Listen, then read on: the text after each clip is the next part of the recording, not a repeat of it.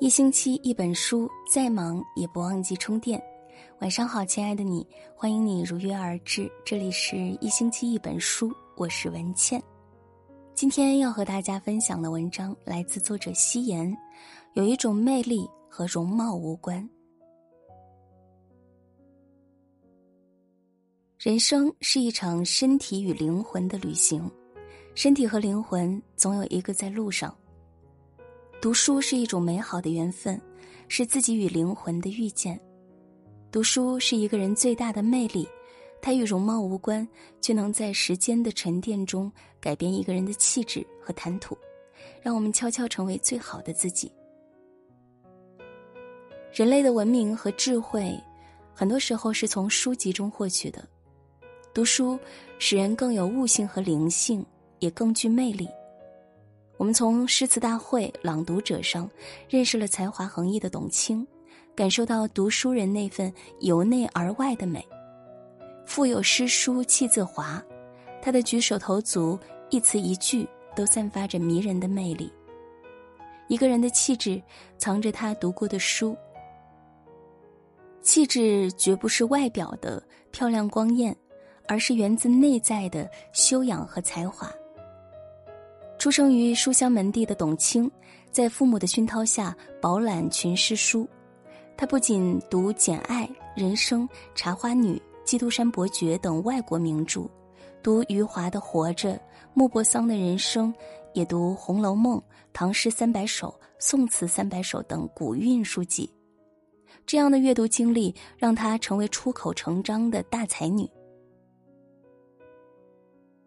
读书是一个女人最好的化妆，能保持一个魅力女人的良好心态。董卿说：“假如我几天不读书，我会感觉像一个人几天不洗澡那样难受。读书是一种习惯，能养成一个人的自律能力。自律的人更懂尊重和热爱生活。最深刻永恒的美，都是日积月累、由内往外的。”这种源自骨子里的美，才是最具魅力的。一个人心灵的成熟、思想的深度，以及品德和修养，都离不开阅读的渗透。读书的过程中，提高道德认识，发现自我的不足，不断完善自身的欠缺。一个人读书越多，人格就越接近完美。爱读书的人，品德不会坏到哪里去。品德好的人，一生的运气也不会差到哪里去。良好的品德和修养，才能构建出和谐的家园、幸福的生活。人品是一个人最硬的底牌。一个优秀的人，首先要人品好，要有正确的道德观和良好的素养。子欲为事，先为人圣。做人以德为先，交友忠于人品。品德好的人，行走于世的路更宽。读书是一种生活方式，闲暇时光捧一本书在手，享受阅读带来的惬意，生活更充实、更富诗意，生活的质量也会有所提高。能够阅读一本书，必须要静下心来，在浮躁的世界中，读书使人变得安静恬淡。潜移默化的改变了情绪。书籍是有香气的，阅读时光充满诗意芬芳。读书是一个人心灵微笑的模样。人活到极致，一定是素与淡。拥有很多书籍的人，更简单踏实安静。这份心灵的安静，铸就人生的优雅。韶华易逝。唯有读书的人，像一杯酿造的陈年老酒，在岁月的浮华中静好自若，散发着令人沉醉的美。读书是人生一大乐趣，怡情养性。每个人读书的偏好不一定相同，只要认为内容是自己所需要的，就有意义，就很美好。在岁月艰难时。读书能给予人力量，读书能锻炼一个人的毅力和耐力。书中充满智慧，是灵性阳光的。读书必是吸取了积极向上的动力。杨绛说：“读书不是为了拿文凭活着发财，而是成为一个有温度、懂情趣、会思考的人。”书虽然不能帮你解决所有问题，却能给你一个更好、更全面的看待问题的视角。很多时候，我们遇到困扰的事，能够从书中获得开悟和引导。读书是一个漫长的修习过程，需心无旁骛，耐得住寂寞与枯燥。坚持读书的人，对于事物有一种不懈追求的耐性和毅力。鲁迅就是一个坚持长期读书的人，在冬天寒冷的夜里。冻得坚持不下去的时候，他就拿一颗辣椒放在嘴里嚼，辣得满头大汗，也就忘了寒冷。如此，他坚持每日读书。高尔基说：“书籍是人类进步的阶梯，读一本好书，就是和一个品德高尚的人谈话交心，生命增值有了厚重感，也更有了力量。”在这个利欲熏心的时代，坚持长期读书的人，思想不断进步，还能够保持一颗初心，追逐坚持的梦想，人生就会更精彩。世事洞明皆学问，人情练达即文章。一个人读的书多了，思想逻辑和思维方式以及谈吐举止都会不同，为人处事也更谦和理性。读书。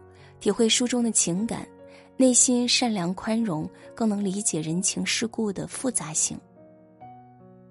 无论任何场合，一个说话有分寸感、懂得考虑别人感受的人，都让人舒服。处事是一门很深的哲学，往往体现在文人身上。台湾主持人蔡康永是公认的特别会说话的人。被称为是有头脑的文化人，情商极高。他会慢条斯理的讲话，往往一句话就扎进你心里最柔软的地方。而这神奇的能力，也许正是读书所赋予他的。蔡康永出生于名流之家，让他早早便开始接受正统文化的洗礼和教育。他从小就喜欢把自己藏在书房，熟读百家名著，一次次接受心灵的洗礼，一次次接近伟大灵魂的人。蔡康永说：“当我们翻开一本书的时候，如果它开启了你对人生新的信仰，那么这本书就值得读。一个认真读过每一本书的人，所学到的知识。”早已融进他的灵魂，沉淀成他的智慧和情感。读书多的人懂得真善美，懂得心怀感恩，对于假丑恶也有辨别的能力。这种人性的光华，情商的高度，自是不平凡。赫尔曼·黑塞说过：“世界上任何书籍都不能带给你好运，但他们能让你悄悄成为最好的自己。”读书不会让你金银满仓，不会让你青云直上，但会让你的人生充满更多的机会和可能。读书虽然不一定改变全部的命运，但自古以来，寒门学子靠自己的努力，中举登科，摆脱贫瘠的生存环境的比比皆是。而今这种状况依然存在，对于家境贫寒的孩子来说。读书是第一条只能靠自己的出路。一年一届的高考是每一位寒门学子的背水一战，充满隆重的仪式感，也受到社会各界越来越多的重视。十年寒窗，他们都盼望有出头之日，让自己和父母过上更好的生活。他们怀揣梦想，努力读书，成为最好的自己。才有更大机会改变原始的命运。周恩来说：“为中华之崛起而读书。”不管任何时代，青春热血的年轻人都肩负着家国的未来使命。科学与知识是人类改造世界的最有力武器，读书更是一份社会责任。所谓“读万卷书，行万里路”，书读多了。胸怀与思想涉猎的范围广阔，未知前途的可能性就越多。读书读到别处的生活和无处的可能，见识越广，人生的道路就越宽广。读书不仅能提高一个人的内涵和品味，更能建立一个人的人生格局。一个人读过的书、走过的路、遇过的人，就是他的人生格局。格局就是眼界、见识、胸怀。有了这些，生命也就有了宽度和厚度。一个人生命的宽度和厚度，决定人生的格局。书在你手上，世界就在你手上。读书能够开阔眼界和心胸，使人看得更远更长，看世界的心宏观了，格局也就自然变大了，进而也影响了人生的高度。著名演员陈道明，一个清高的只肯在戏里低头的人，生活一向低调，偏爱阅读和藏书。他家的一整面墙是一个书阁，里面满满的都是书，书籍撑起了他的高度和深度，形成了他的人生格局。陈道明从鲁迅、胡适，读到博洋、李敖、北岛，从杂文读到诗歌。阅遍万卷书籍，深谙《道德经》，喜欢研究历史。季羡林曾赞他可胜任北大的研究生导师。陈道明爱家庭重事业，稳健成熟有责任感。从他身上，我们看到一个人的平和与涵养，看到一种文人的迷人气质。他说：“好男人不一定要飞黄腾达，但一定要有时间陪家人。”不一定要大男子主义，但大事发生时一定要拿得了主意。无涯的胸襟、持重的责任感、良好的教养和风骨，便是一个人放大的格局。读书对一个人的成长很有益处，使人不经意达到一种境界。读书对于心理素质的培养、人生观、价值观、世界观都有很大的影响。知识像浩瀚的海洋，给予心灵慰藉和滋养。有书为伴，灵魂充实丰盈，永不空虚。余秋雨说：“读书的最大理由是摆脱平庸。读书是与灵魂高尚的人谈话，长此以往，自己的思想和灵魂也会受到熏陶，逐渐变得高尚起来。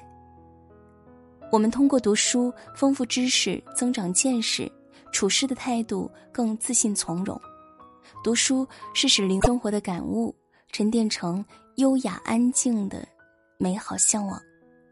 世外桃源，闲云野鹤，唯有思想建立起来的心灵家园，才是最上美的境遇。平凡人生中，读书是一件很重要的事。读书的意义有很多，要靠个人去领悟。想让自己变得优秀。读书是最好的方式，读书是为了遇见更好的自己，拥有更好的人生。这篇文章就和大家分享到这里，感谢收听。每天抽一点时间，让自己静下来，与自己独处，去安静的读书吧。喜欢这篇文章，欢迎转发到朋友圈，和更多的朋友分享。我是文倩，我在小龙虾之乡湖北潜江，祝你晚安，好梦。